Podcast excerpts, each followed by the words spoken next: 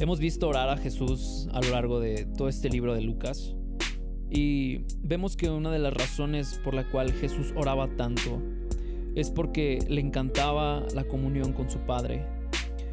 Y otra de las razones es porque quería enseñar a sus discípulos a orar.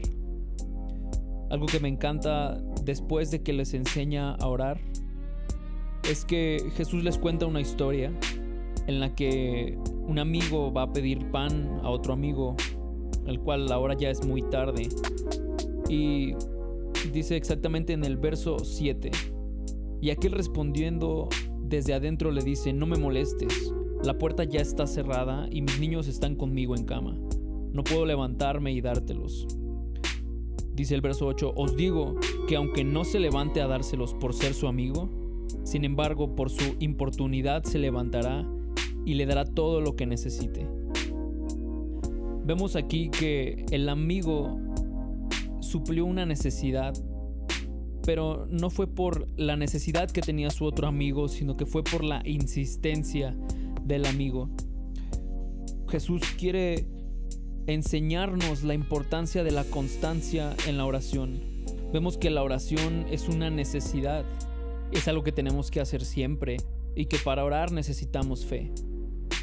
Yo creo que la debilidad de la oración es la falta de constancia.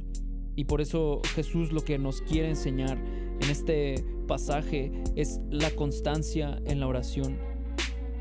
Vale más la constancia en la oración que un tiempo extraordinario en su presencia o de gran éxtasis. Lo difícil de la oración para madurar y para desarrollarnos es la constancia. Si Dios no responde rápidamente a nuestras oraciones, lo hará a su debido tiempo, solamente si seguimos manteniéndonos en oración constante.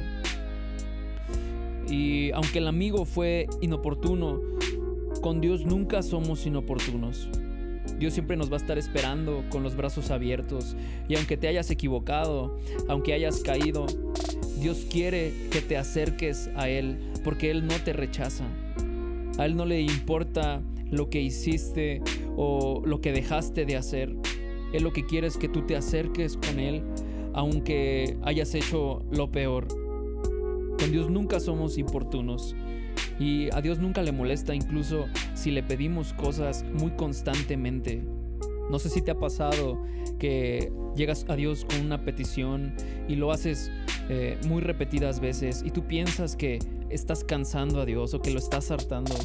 Ten la seguridad de que Dios nunca se harta de ti, nunca se harta de que nos acerquemos a Él. Porque incluso versos atrás dice el Padre nuestro, el pan de cada día, dánoslo hoy. Y esto quiere decir que podemos nosotros presentarle también nuestras peticiones. Pero Él no quiere que solo te quedes pidiendo, no porque le moleste, sino porque Él te quiere llevar a más. Él te promete que si le pides, Él te dará. Pero Él quiere que lo busques, porque si tú le buscas, entonces lo encontrarás. Y aún hay más. No solamente quiere que lo busques y lo encuentres, sino que lo llames. Y Él hace referencia a una puerta. Nosotros para llamar tenemos que tocar la puerta. Y Él no solamente quiere que te quedes pidiendo o buscándolo, sino que Él quiere que tú lo toques. Él quiere estar en una intimidad tan especial y tan profunda contigo que lo puedas tocar, que lo puedas sentir y que al tocarlo, al estar en su presencia, podamos ver que la mayor necesidad que tenemos es de Él y que toda nuestra suficiencia solo la vamos a encontrar en Él. No nos quedemos en pedir ni en buscar, sino que busquemos tocarle, porque Él está dispuesto a darnos, a dejarse encontrar y a dejarse tocar.